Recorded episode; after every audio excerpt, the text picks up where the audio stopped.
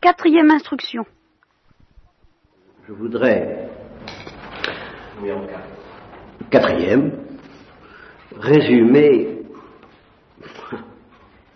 un peu tout ce que je vous ai dit autour du sacerdoce du Christ avant d'aborder, il nous restera deux ou trois instructions, le sacerdoce ministériel et au fond toute la structure de l'Église, tout le mystère de l'Église, qui est une chose tout à fait extraordinaire, mais que précisément on ne peut pas comprendre avant d'avoir entendu parler assez sérieusement du sacerdoce du Christ. Alors une première notion que je ne sais pas expliquer, je l'avoue,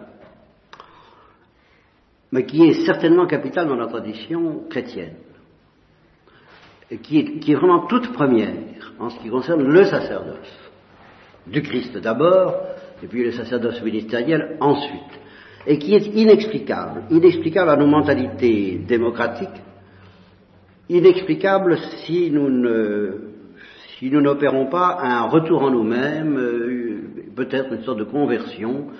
Au fond, je crois que c'est inexplicable parce que nous ne sommes pas humbles, mais alors euh, je ne me charge pas ce soir de vous expliquer pourquoi le fait que nous ne soyons pas humbles rend cette notion inexplicable. Et c'est la notion de dignité, la dignité du sacerdoce. Voilà. Euh, ou de sainteté, mais d'une sainteté qui est transcendante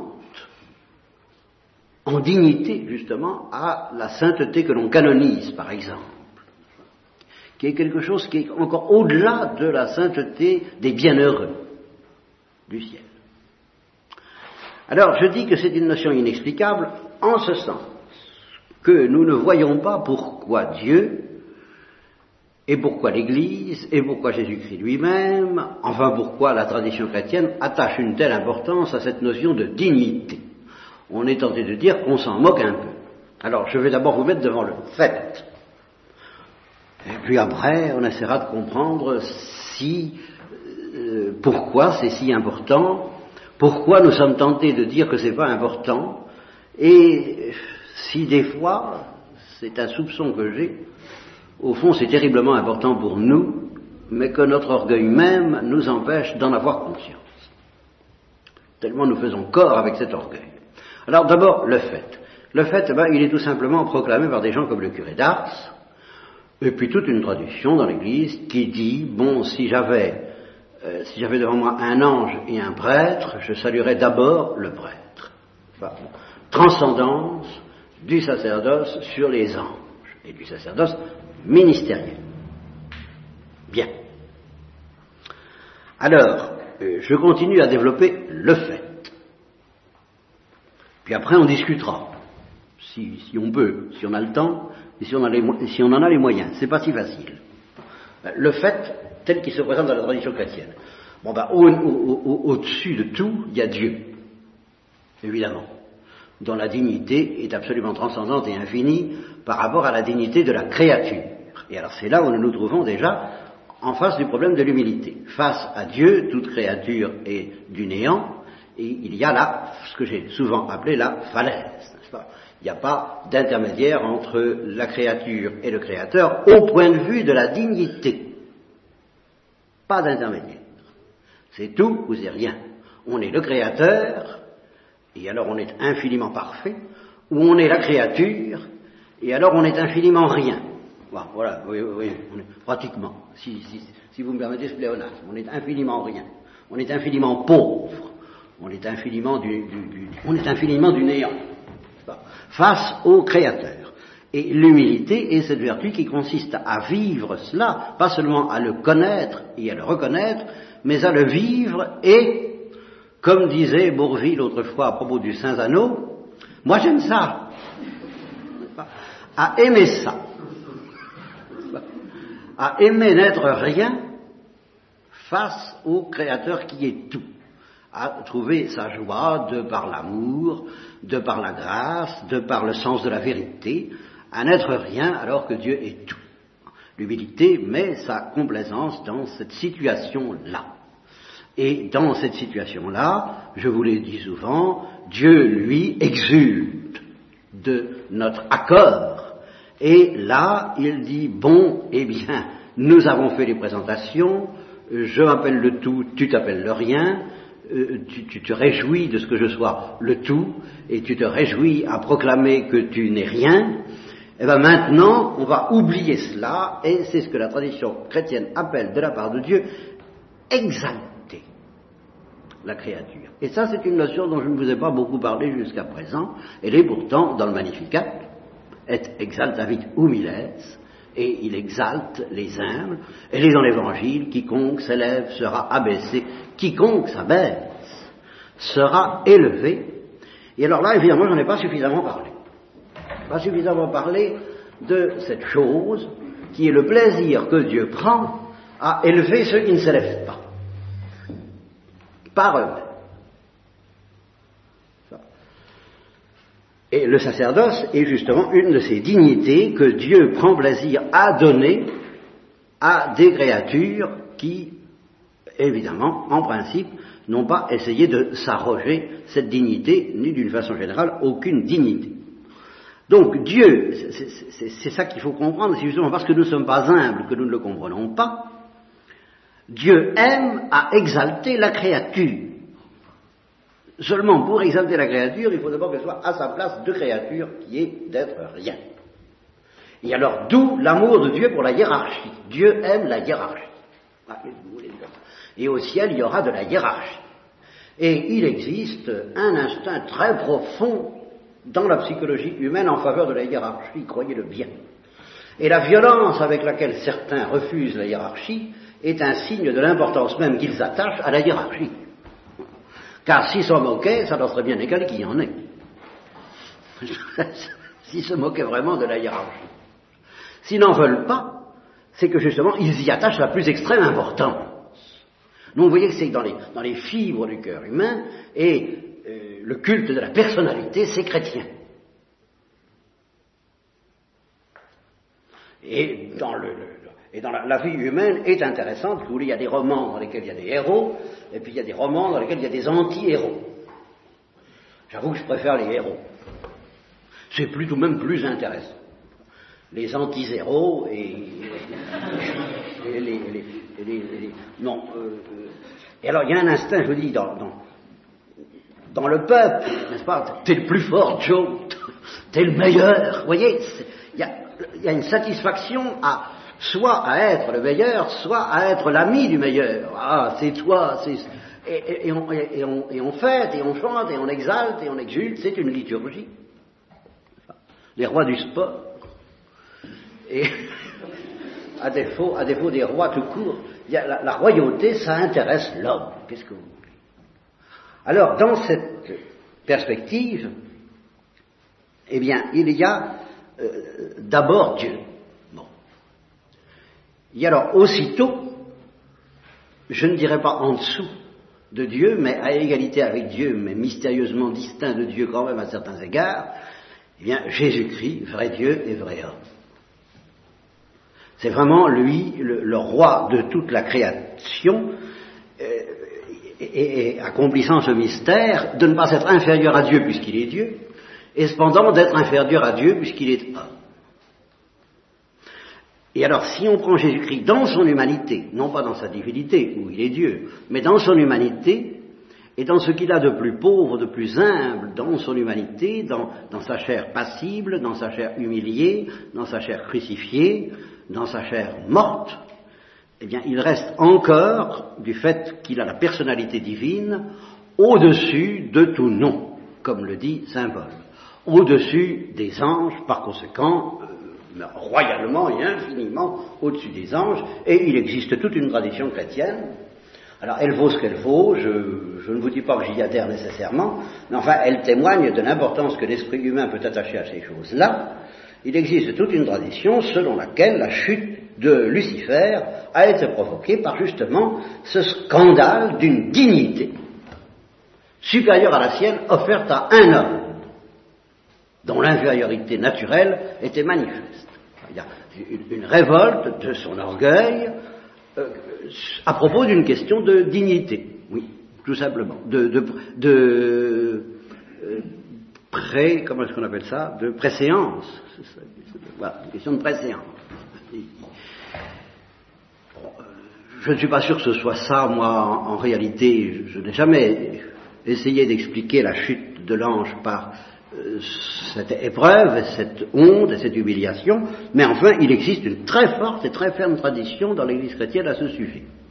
Donc Jésus-Christ est au-dessus de tous les anges, tout en étant par sa nature humaine inférieur aux anges, sa nature connaît des humiliations que n'a pas connues la nature angélique et que la nature angélique a pu lui envier, au service desquelles la nature angélique s'est mise, et il a connu cette humiliation d'être consolé et réconforté par un ange au moment de l'agonie. C'est ce mystère du, où, justement Dieu se complète à exalter la plus pauvre, la plus humiliée de toutes ces créatures. Parce que les animaux ne sont pas humiliés parce qu'ils savent pas, et les anges ne sont pas humiliés parce qu'ils sont des anges. Mais l'homme est humilié par nature. C'est un esprit humilié. C'est humiliant d'une certaine manière d'avoir un corps. Les platoniciens le sentent bien, ils déraillent au point de vue philosophique, mais ils, sentent quand même qu'il y a quelque chose d'un peu étrange, d'un peu anormal dans un, pour un esprit d'avoir un corps. Bien. Alors, il y a Jésus-Christ. Et alors, en dessous de Jésus-Christ, au-dessus des anges et au-dessus des prêtres, je tiens à le préciser, et je vais essayer de vous dire pourquoi. La Sainte Vierge. Le curé d'Ars disait, s'il avait à choisir entre un prêtre et un ange, je saluerais d'abord le prêtre, mais s'il avait à choisir entre un prêtre et la Sainte Vierge, qui n'avait pas le sacerdoce, même ministériel, il aurait salué d'abord la Sainte Vierge. Et en terre chrétienne, on salue la Sainte Vierge, reine des anges, reine des prêtres, reine de toute créature, sauf Jésus-Christ lui-même. Pourquoi, justement, est-elle supérieure à ce sacerdoce qu'elle n'a pas reçu? Elle n'avait pas le pouvoir de consacrer le pain et le vin pour en faire le corps et le sang de Jésus-Christ. Elle n'avait pas le pouvoir de remettre les péchés. Mais justement, il faut étudier ces choses, non pas au nom, du point de vue des pouvoirs, mais du point de vue de la dignité. Ce qui fait la dignité du prêtre, je vous le dis d'avance parce que je, suis bien obligé d'anticiper, ce qui fait la dignité du prêtre, ministre du, du ministère sacerdotal, c'est une certaine participation mystérieuse à la dignité du mystère de l'incarnation, à la dignité de l'union hypostatique. Voilà, c'est comme ça. Il y a quelque chose de la royauté du Christ que le Christ doit au fait de l'union hypostatique, c'est-à-dire au fait d'être vrai Dieu et vrai homme, d'avoir la personnalité divine. Il y a quelque chose de cette dignité qui est donnée aux prêtres. Il y a aussi quelque chose de cette dignité qui est donnée à tous les chrétiens, à tous les baptisés, mais pas de la même façon. Mais il y a quelque chose cette dignité qui est donnée aux prêtres, en telle sorte que, moi j'écoute la tradition chrétienne, on discutera après, mais enfin c'est comme ça que le curé d'Ars et tant d'autres l'ont vécu, en telle sorte que, eh bien, le prêtre est au-dessus des anges et le chrétien ne l'est pas de la même façon. Voilà. Le baptisé n'est pas au-dessus des anges comme le prêtre est au-dessus des anges.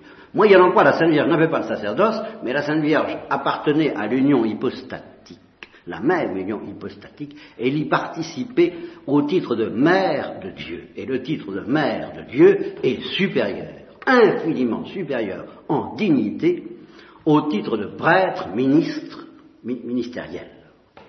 Voilà pourquoi, en, dignité, il y a la Sainte Vierge, les prêtres, les anges, les baptisés, les autres hommes. Voilà tout ce que je sais de la hiérarchie j'en sais, pas grand chose parce qu'il faudrait après ça que je vous explique la hiérarchie entre les anges, sur lesquels nous avons quand même quelques petits renseignements dans la tradition chrétienne, mais ce n'est pas notre sujet. Un jour peut-être je ferai une retraite sur les anges. Hein. Mais si je fais une retraite sur les anges, si je me lance un jour dans une retraite sur les anges, je vais peut-être me lancer bientôt dans une retraite sur le ciel. Déjà. Je commencerai par là.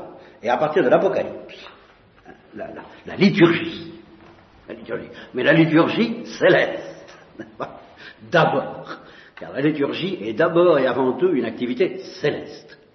Et puis, sur la terre, le grand principe de la liturgie sur la terre, c'est par rapport à la liturgie céleste, on fait ce qu'on peut. et j'ajouterais qu'on peut peu. Très peu par rapport à la liturgie céleste. Alors, dans cette perspective, là encore, on, on voit justement ce que c'est que la hiérarchie. La hiérarchie telle qu'elle est justement comprise au niveau d'un orchestre, au niveau d'une représentation, tout ce qui vit, tout ce qui est intéressant est hiérarchisé. La vie est hiérarchisée. Le, le, corps humain est hiérarchisé. Tous les organes ne sont pas de même importance, de même dignité. Et cependant, chaque organe est nécessaire à l'autre organe et les organes s'aiment les uns les autres.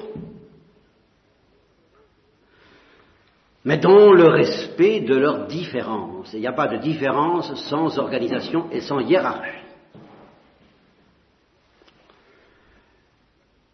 Voilà. Euh, je passe sur la question de la dignité, qui me permet donc de dire que le Christ a reçu la dignité suprême et euh, en tant qu'homme, c'est à, à cet homme c'est à cet homme que Dieu a donné la dignité suprême d'être vrai Dieu, fils de Dieu en personne.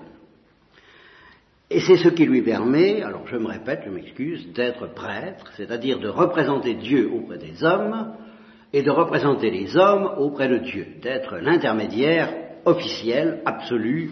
Euh, et, c'est pourquoi, dans le mot sacerdoce, on inclut la dignité qui est finalement la dignité divine car il faut être vrai Dieu en même temps que vrai homme, c'est-à-dire ce qu'il y a de plus élevé et ce qu'il y a de plus pauvre, pour être prêtre. Et ceci me permet déjà une petite remarque pratique en basson, comme ça. Le, vertige que, donne la notion de sacerdoce, c'est précisément cette synthèse, cette association incompréhensible que Dieu sait plus à faire entre la divinité trois fois sainte et la créature la plus humiliée qui soit. Et non seulement, et là nous allons arriver tout de suite à un autre aspect du l'autre aspect du sacerdoce du Christ qui est l'intuition clé, mais non seulement il a voulu que ce prêtre soit en même temps que Dieu le plus pauvre, le plus pauvre de toutes les créatures intelligentes, mais il a voulu qu'il connaisse cette pauvreté supplémentaire et écrasante d'être écrasé par le péché de sa race, d'être enfoncé dans la boue du genre humain. vrai Dieu et je ne dirais pas pécheur, mais ça ne vaut guère mieux.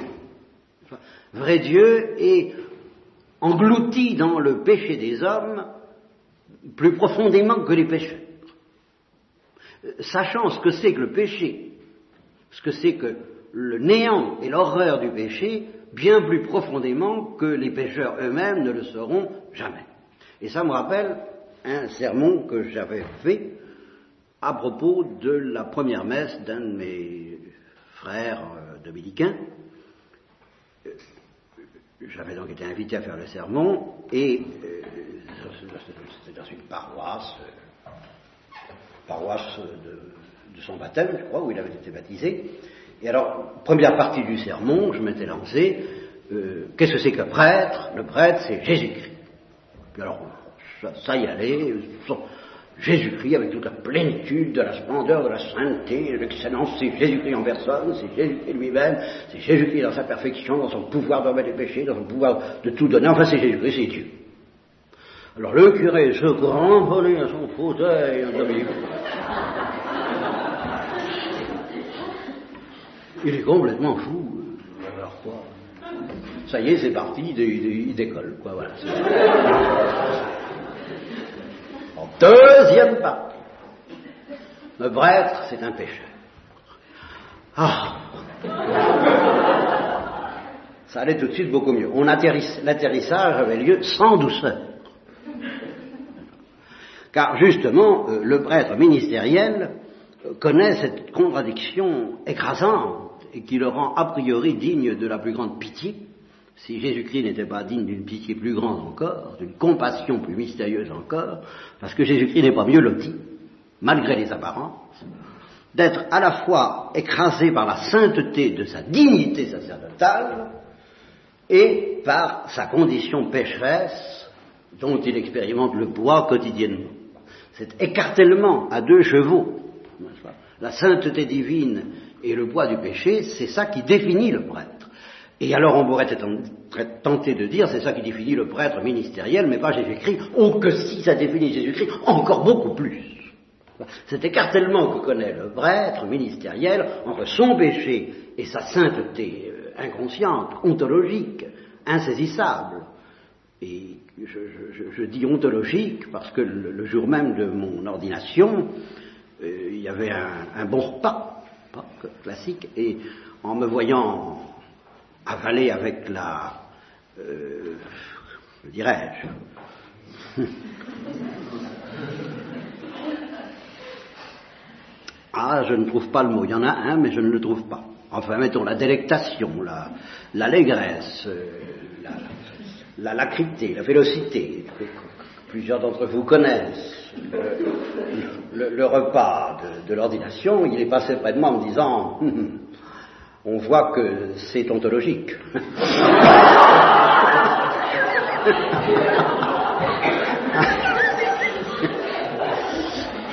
eh bien, oui. Il y a une sainteté ontologique et puis il y a un péché opératoire. Et on est écartelé, euh, je le répète, entre cette sainteté ontologique et ce péché opératoire et opérant, et terriblement opératif. Mais le Christ n'était pas moins écartelé, je maintiens qu'il l'était plus.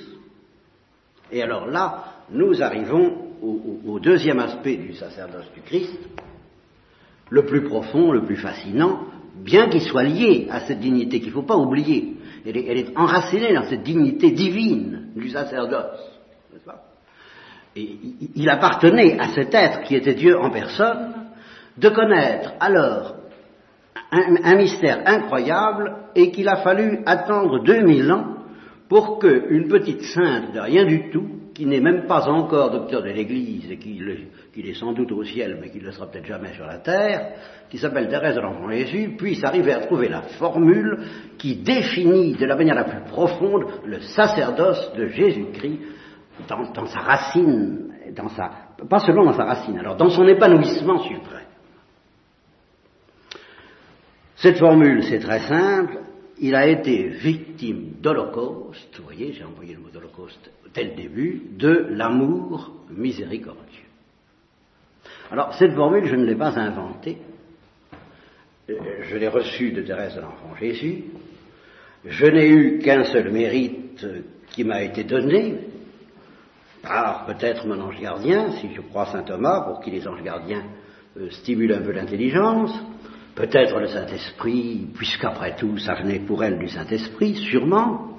Il ne faut, faut, pas oublier qu'elle a été hors d'elle-même quand elle a trouvé cette formule, quand elle a reçu la motion de se consacrer comme victime de l'Holocauste à l'amour miséricordieux et d'inviter ses sœurs à se consacrer elles-mêmes comme victimes de l'Holocauste à l'amour miséricordieux.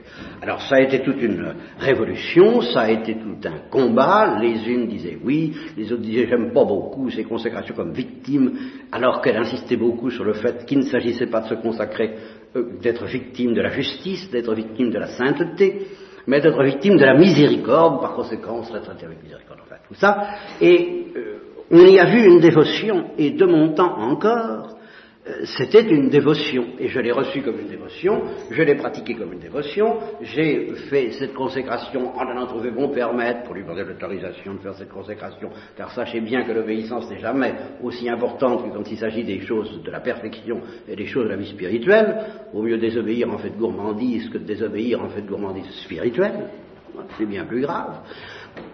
Alors, j'ai donc demandé l'autorisation à mon père maître, et il n'était pas très chaud.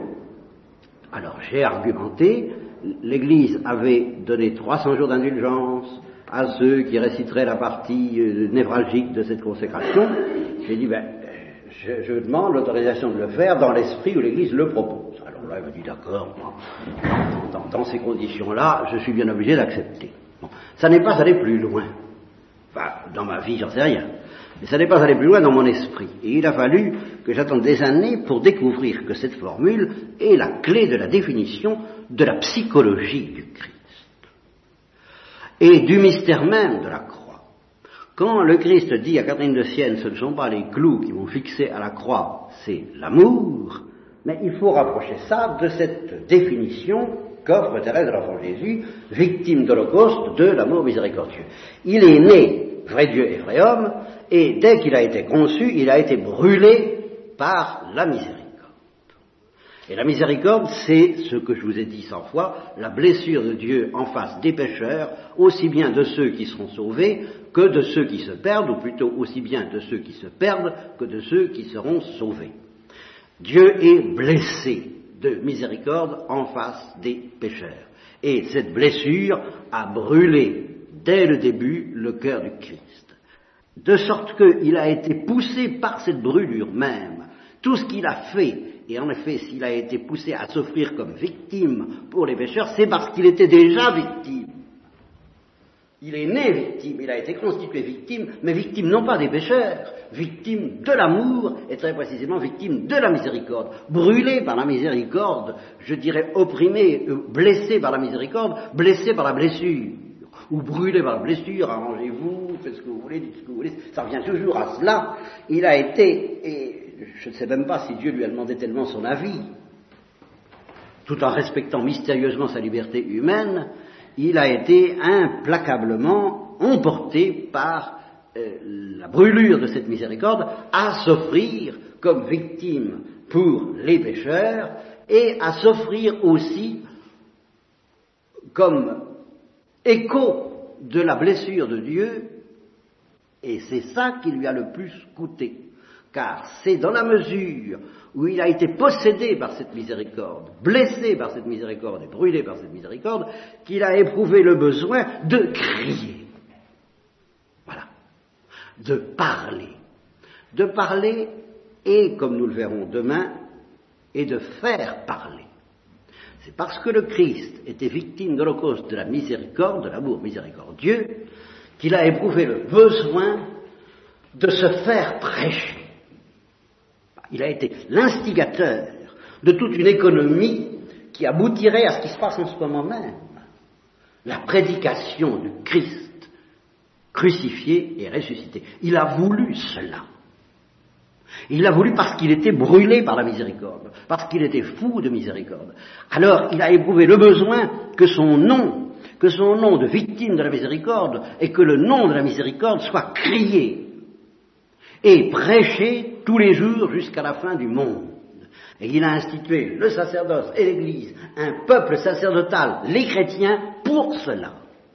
Pour que jusqu'à la fin des temps soit criée la douleur de Dieu. Et en même temps, le bonheur de Dieu, car la douleur de Dieu est plus béatifiante que le bonheur des hommes.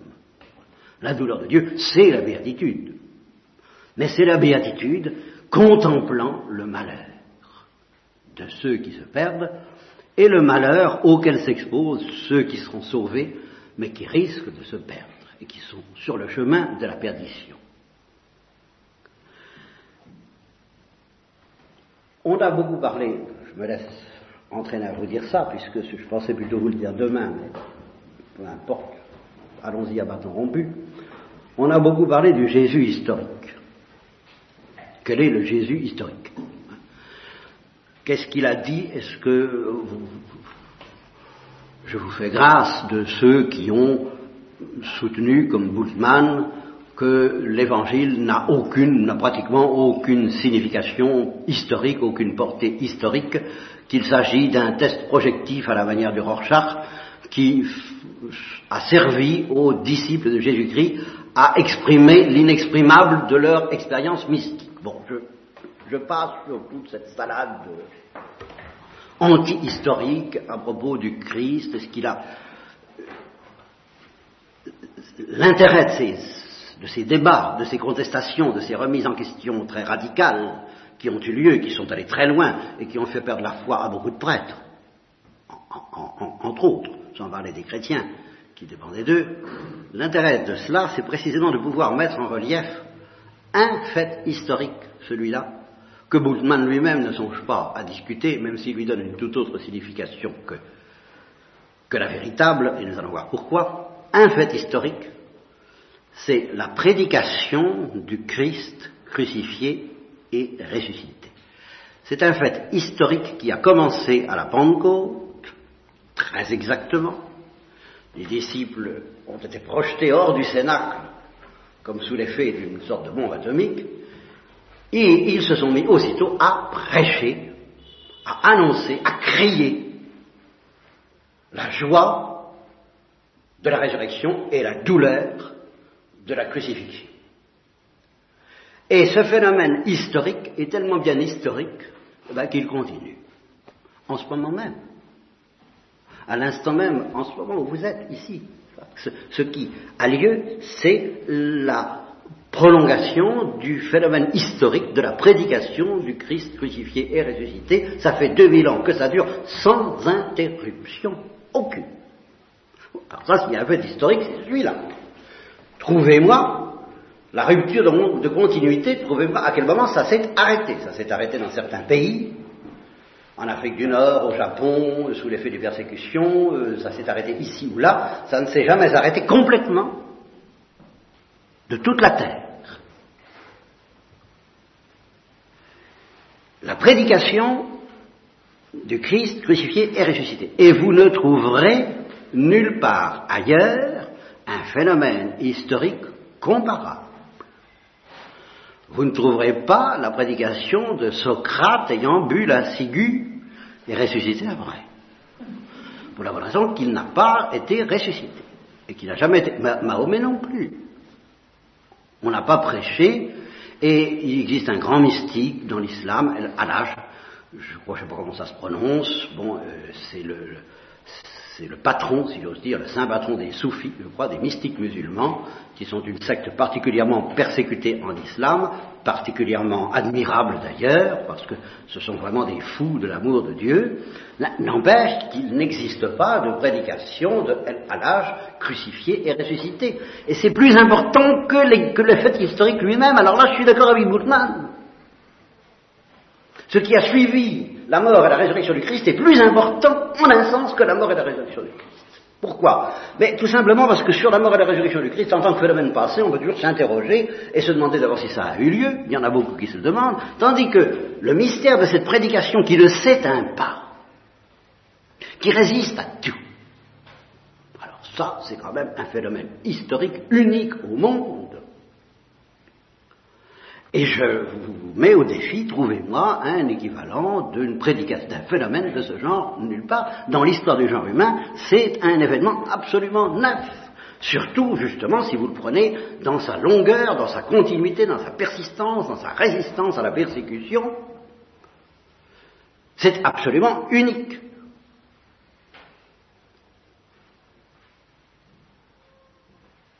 Je voulais vous dire autre chose à ce sujet, ça m'échappe. Oui, alors, reste ceci, c'est que Bultmann et d'autres disent ben, cette prédication du Christ crucifié et ressuscité, c'est la projection mythologique, sous forme de légende, d'une expérience ineffable éprouvée par les disciples. Alors, je regrette, mais c'est une invention qui date de 10 ou 20 ou 30 ans d'un exégète, jamais dans l'Église, cette prédication du Christ crucifié et ressuscité ne s'est présentée comme cela, mais elle s'est présentée comme affirmant non pas au niveau de la science de l'histoire, mais au niveau tout bête de l'affirmation de l'ontologie, de la réalité de la chose, comme affirmant la naissance réelle de Jésus, sa mort réelle sous Ponce Pilate, et sa résurrection réelle dont les apôtres ont été les témoins. Voilà ce que dit cette prédication du Christ crucifié et ressuscité. Voilà ce qu'elle dit au plan des paroles, au plan de la lettre, au plan du livret. Alors évidemment, au plan de la musique. Alors là, oui, d'accord. Elle dit tout autre chose. Et l'entreprise de Boulman, sa démythologisation, c'est un effort que je trouve euh, redoutablement mortel pour, dans un opéra donné, arracher les paroles à la musique afin qu'il reste strictement que la musique à laquelle on peut, sur laquelle on peut mettre alors toutes les paroles qu'on voudra. Je regrette. Ce que chante l'Église, ce n'est pas n'importe quoi. Il reste que, si évidemment vous entendez les paroles sans entendre la musique, alors vous n'entendez rien de bien intéressant. Et c'est pourquoi, je le dis d'avance, le magistère de l'Église, le magistère de l'Église et la manière de se servir des prêtres, là aussi j'anticipe sur ce que je pensais dire demain, comment vous servir des prêtres qui sont chargés de répercuter cette prédication du Christ crucifié et ressuscité? C'est ça l'enseignement de l'Église. C'est ça, autre chose. Bon. Alors faites attention, parce que si, évidemment, vous entendez ou retenez les paroles sans entendre, sans soupçonner ou en oubliant la musique, alors trahison. Trahison très grave du cri de Dieu. Je crois d'ailleurs que c'est le violoniste Stern, Isaac Stern, qui a, dans une interview récemment, après un morceau de violon de Beethoven qu'il a joué, a, dit euh, On ne dit pas je vous aime sur n'importe quel ton. Évidemment, je vous aime. Il y a une musique du je vous aime, évidemment. Bon. Or, l'Église est structurée en telle sorte que si vous voulez connaître, en somme, l'enseignement que d'une manière infaillible l'ensemble des prêtres est capable de donner, et j'insisterai beaucoup sur l'ensemble des prêtres, pas sur tel prêtre, mais sur l'ensemble des prêtres, et quelles que soient les exceptions et les déviations et les hérésies qui peuvent surgir chez les prêtres eux-mêmes, eh bien, il n'y a qu'un seul remède, je vous le dis d'avance, à toutes les hérésies qui peuvent venir des prêtres, c'est malgré tout et en dernier ressort quand même l'ensemble des prêtres. S'il n'y avait plus l'ensemble des prêtres, il n'y a pas de texte qui tienne. Ni évangile, ni tradition, ni concile, ni définition, rien. On ferait ce qu'on voudrait de ces textes et on les trahirait implacablement si l'ensemble des prêtres n'était pas là pour dire non. L'ensemble des prêtres hiérarchisés autour des évêques et du pape, bien sûr, organisés, structurés selon cette charismatique dimension qui lui permet de détenir infailliblement la lettre du message.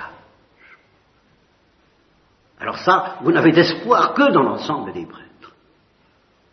Et vous devez toujours vous demander en face d'un prêtre quelle est sa relation avec l'ensemble des prêtres, l'ensemble total des prêtres vivants en ce moment sur la terre. Car il ne s'agit pas des prêtres morts. C'est trop commode de, se réclamer des prêtres morts, on leur fait dire ce qu'on veut. Pas? Mais des prêtres vivants, pas pareil. Je leur fais pas dire ce qu'on veut. C'est l'ensemble des prêtres vivants actuellement qui vous sauvent, qui vous donnent la vérité. Mais la musique, ah, la musique. Alors, il faut aller la chercher auprès de ceux qui écoutent. C'est à ceux-là qu'il faut demander la musique. Et quelquefois même aussi la lettre car ils sauront quelquefois vous répéter, vous résumer, vous synthétiser ce que vous dit l'ensemble des l'ensemble de ce que dit l'ensemble des prêtres d'une manière beaucoup plus heureuse que les prêtres eux-mêmes, dans leur catéchisme, dans leurs dissertations et dans leurs conférences théologiques euh, telles que celles que je vous offre. Ils auront une manière à eux, ceux qui écoutent, ceux qui savent écouter. tout est inscrit, comme le disait justement le Christ, je, crois que c'est à Catherine Emmerich, tout est inscrit dans le cœur de ceux qui croient, qui espèrent et qui aiment. Mais ceux qui croient, qui espèrent et qui aiment, à tout instant vous diront j'écoute l'ensemble des prêtres. Et tout est inscrit dans mon cœur grâce à eux, car ce sont eux qui me disent ce que je dois croire, et c'est mon cœur qui euh, sent la musique, reçoit la musique, dont le Saint-Esprit irrigue ces paroles. Car évidemment, si ces paroles n'étaient pas irriguées par la musique de l'Esprit Saint, elles ne seraient que de la paille, de la cendre desséchée, elles ne seraient que des ossements desséchés. Oui, les articles du dogme ou les articles du catéchisme, pris en eux-mêmes, ne sont que des ossements desséchés, dans toute leur rigueur et dans toute leur vérité. Il faut un cœur qui aime pour, pour faire entendre aux hommes leur musique. Il faut un cœur brûlé par l'amour miséricordieux et qui prolonge dans sa chair ce qui manque à la passion du Christ, c'est-à-dire ce qui, prolonge, un cœur qui prolonge dans son cœur, ce qui manque à la brûlure du cœur du Christ par l'amour miséricordieux.